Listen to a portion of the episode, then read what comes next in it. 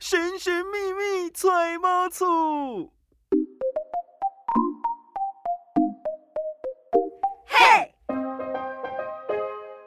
小资买房不怕错，千错万错都是我的错，欢迎来到千错万错都是我的错。啊！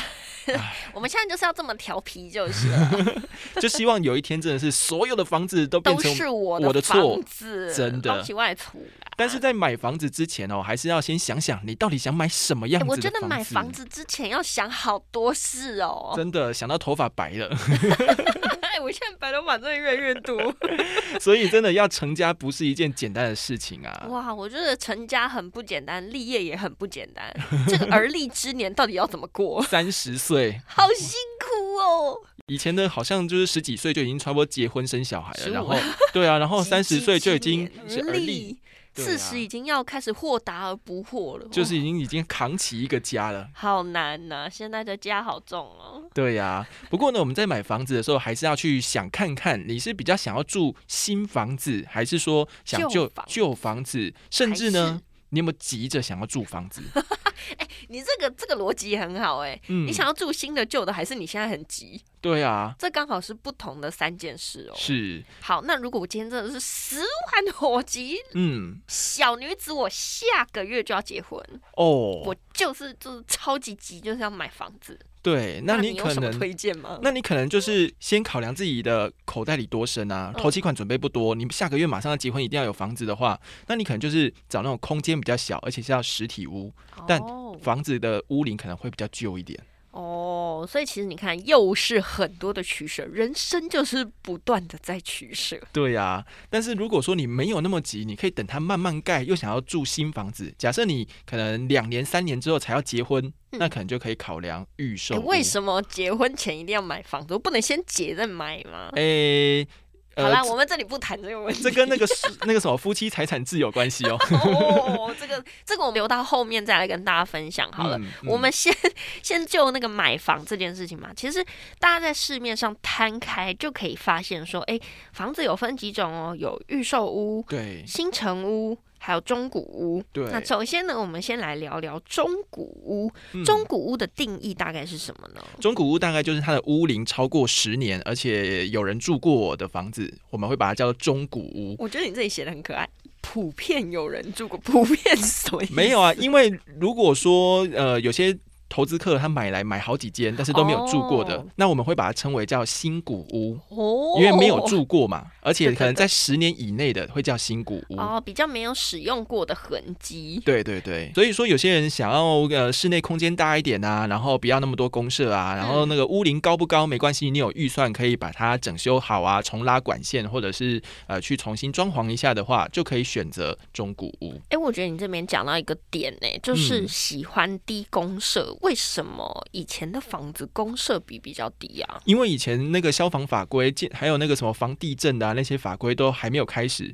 是自从九二一之后，或者是那个什么相关的慢慢的什么灰修除啊，哦事情发生之后，才慢慢把法规越修越严格。比如说你要准备多少哦梯厅，然后你的那个面积要多少，要有消防设备跟管线。哎、甚至现在还有在分说啊，就是新的建案，嗯你的厨房嗯，如果是开放式的话，就不能明火，对甚至都还会有这样子新的一些消防的安全的法规出现呢、对所以。我觉得也蛮好的啦。就是与时俱进啊，就是可能前面有一些前辈，因为可能以前的法规没有那么的严格，所以导致有一些惨剧发生。嗯那后面呢，就慢慢的去调整调整，所以那也在调整的过程中，发现哇，公社变多了。哇、真的多很多啊！但是多很多的状况呢，又是其他的，比如说要为了销售噱头，比如说、哦，我们有游泳池、有喷水池、 有什 么什嗯水么池要健身干嘛房等等的，就是会有一些什么什么 最多 KTV 啦，有听过什么二十三项公社、欸，哎，超可二爱。十什么撞球间啊、麻将间啊、KTV 啊，还有吧台啊，这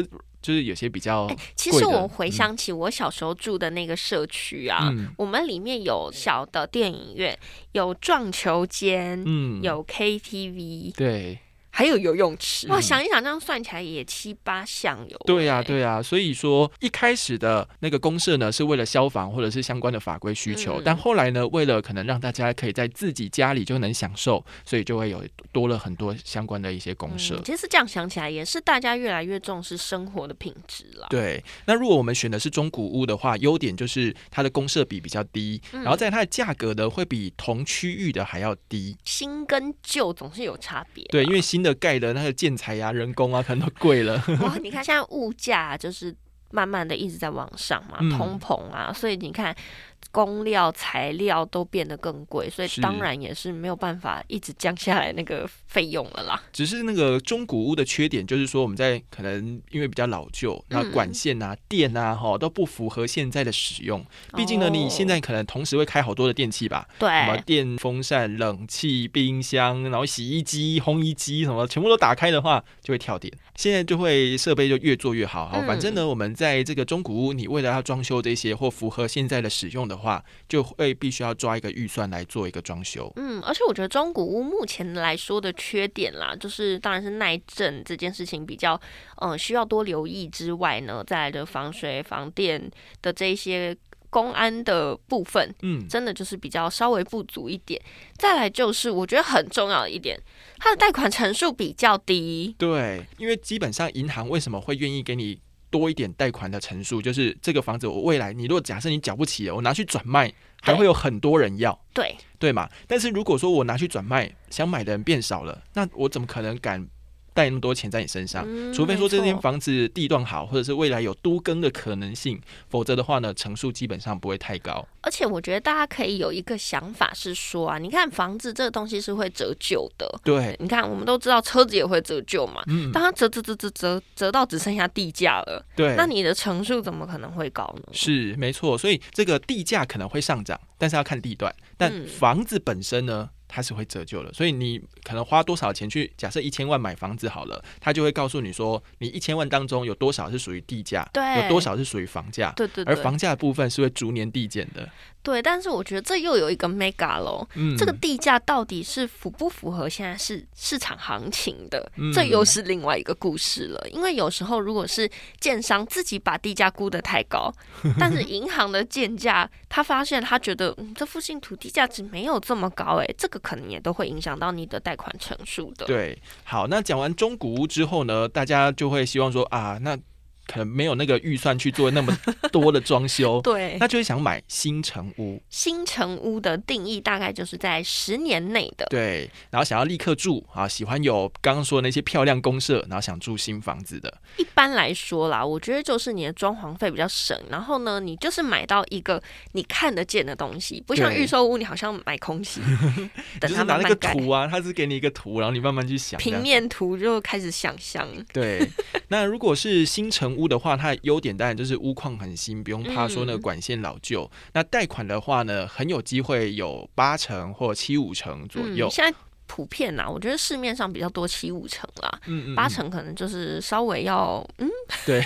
地段好一点之类的。对对对。再来就是说收垃圾，它有一个集中区，你不用去追垃圾车。哦，现在以通常现在的新城屋就是比较多会做这样子的规划啦嗯，，而且还有分哦，就是如果是一般垃圾资源回收跟那个厨余，厨余还有冷藏空间。对，我现在就有发现，就是新的这些建案的垃圾空间，他们是非常用心在规划的。嗯，所以说你看，如果说那个厨余的部分，好像我的社区就没有冷藏空 间，所以你就放下去，可能很快哦就要赶快丢，特别现在夏 天，如果超说级多蟑螂，对，就会很可怕，很味道。可怕，是真的的很可怕。像我之前住的地方，它就是比较老旧的公寓，嗯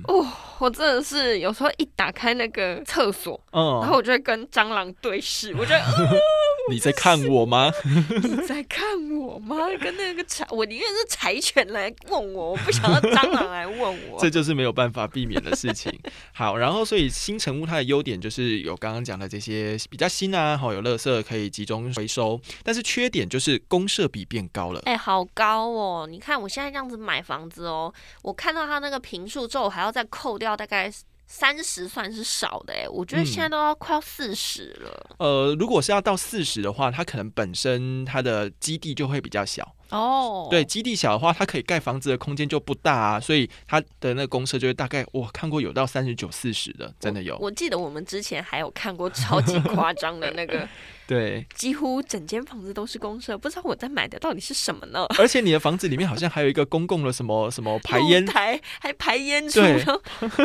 这东西也要在我家里吗？对，所以就会比较可怕的就是这一点没 哦。错，那新城屋还有一个缺点是它的选择性比较少，对不对？嗯，相对来说啦因，为有些房子它是从预售就开始卖，对那卖完它可能卖了大概七成八成就封起来不卖了。哦，封盘这就对是所谓大家现在的封盘、啊。对，因为封起来之后，等它成屋之后再来卖的话，可以卖得更高。为啥呢？诶，因为它已经建好啦，然后你已经看得到啦，所以它就可以开始跟你讨价还价而。且我在想啊，就是你看一栋房子动辄盖了个两三年嘛，这嗯当中的那个通膨跟物价，其实我觉得有时候建商也是的确，他就是把最后一些房子留下来去评估 一下到底要赚多少，没错，要不然前面一开始卖的可能都比较便宜卖出对，去，吸引大家来买。然后中间就是那个成本就提高了嘛，然后等嗯你要卖的时候，所以就最后帮你割韭菜嘛。 割韭菜也不是这么说啦，我觉得相嗯对来说啦，就是你早买，当然是说你可以享有比较多的优惠价格，对，比较好的价格，可是相对你的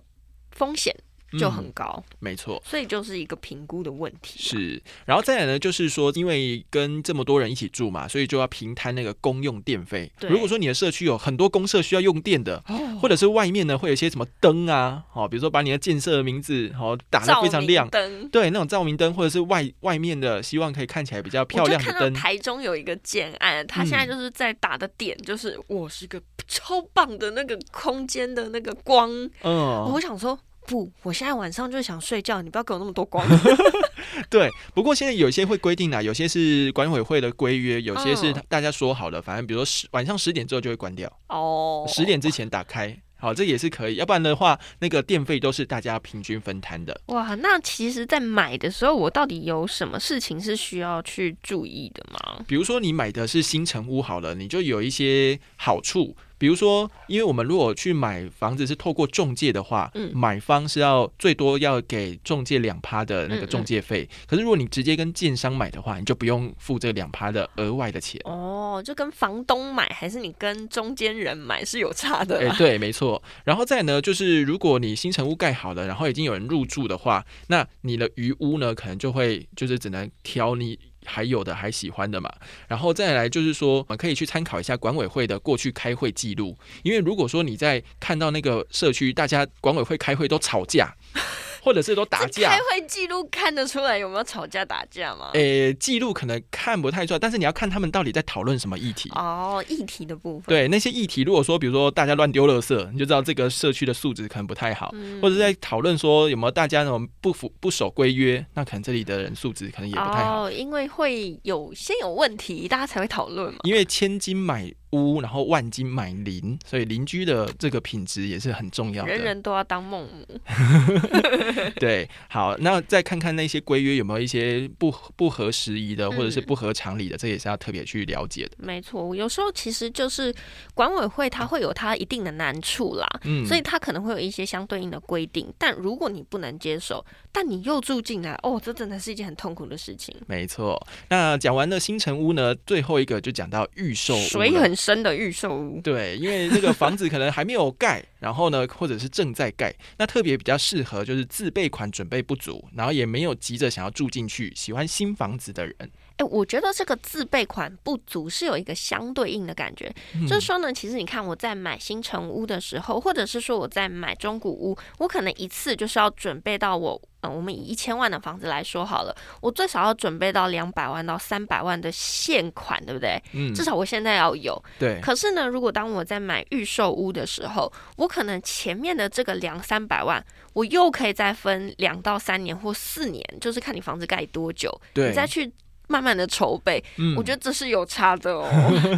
对，因为呢，在预售物的部分，它的付款方式比较弹性，嗯然后它会有给你一个规定嘛，就照照着它的那个去还款就行了。哎，我觉得这个嗯也是很特别的地方，就是当你的物件越看越多的时候，你就会发现每一家的还款就是付款的这个期程都不一样。对，但基本上呢，我们可以稍微说一下，就是他会把你总价嘛，对不对？大概对把它切开来。那比如说，假设他可以贷款两成好了，嗯那这两成里面呢，它就会分定金、签约金跟开工款这三个项目呢，就会占大概十趴。嗯，然后，如果是开工款的话，大概就会占五趴，嗯哪怕它分一百期让你去缴好 了，那就是都是在五趴里面去对分。对对，那在交屋之前，就是会有留最后的五趴，这个是法规规定的，一定是五趴哦。你不要看到你的合约上面写交屋款五万，你不要你自己验屋还没有就是确定要交屋，你就把这交屋款请银行拨款，那你就什么保障都没有了。对，没错。所以呢，在这个付款是比较弹性，是它的优点。那还有另外一个优点就是你可以客变，哦，客变的意思就是说呢，其实因为房子还没盖嘛，嗯，所以你有比较多的空间弹性，可以去说啊，我可以不要这面墙。你看，打掉一面墙是要付钱的， 所以当墙壁还没有盖起来，你就不需要再花那个打掉的钱嘛。没错，所以客变也是一个很多人会选择预售屋其中一个的理由啦，嗯，就是他希望可以不要花那么多钱在前期的装潢，还去打掉这个水管要做什么什么。可是我觉得客变的弹性，这也是依照每一个物件它会有不同的宽或者是紧。因为他还是会告诉你啊，有些地方是不能客变的，比如对说它的管道间那个就是在那边，你不可以随便把它做什么对，任何的移因为动有。结构问题，对啊，还有柱子，你不可能说哦，我要在柱子加一个插座，可不可以？ 也不行。这没办法、 啊，里对面就是钢筋水泥，它没有线呐、是，所以说它有比较自由的客变，但还是会有一些小小的限制，限制还是要去多多了解。哎、其实我嗯从这边还有一个故事、哎、我就是有听说，就是其实建商心里不想要你客变，哦所以他就把那个，比如说打掉一面墙。其实通常、哦、有些有些建案是你不要盖那面墙，对不对？嗯，他还会退你工费对，或是材料费材料费，他还跟你收钱 哦。我想说，凭什么？对，那它那你就会自己去做一个选择。反正呢，哦对，。要买的最大啊，不买的也更大，所以说你就可以自己去决定没错但。预售屋的缺点哦，就是会担心说，如果建商规模不够大，它盖不好，或者是它的那个财务状况有问题，可能会落跑。真的，卷最款近的潜逃烂尾楼事件也是蛮多的，所以对大家真的在选择上面真的要做好功课。其实现在做功课这件事情，相对以前来说没有嗯这么困难了，网络上很多资料啊，都可以嗯摊开来看，只是你要花心思去爬书这些资还料。要会查啦。好，所以我们今天呢就分享说，如果要买房子的人，应该是考量预售屋、新城屋还是中古屋，各有各个优缺点，嗯那就是要按照自己的实际状况去做考量哦喽。好哇、所以呢，今天我们大概就跟大家分享到这边啦。哇，我觉得就是从买房到你可能未来是做房产的投资，其实这都是一个很长很长的学习历程啦。啊嗯，会去拿超群拿，我们就慢慢的就是也是带大家一起走向学习之路。 对，所以呢，把我们的看屋的心得还有笔记跟大家一起分享，也希望大家呢都可以千错万错买到对的错。买到对的错，对对对对。好啦，那我们今天的节目就先到这边喽，那我们就下次见喽，拜拜拜拜。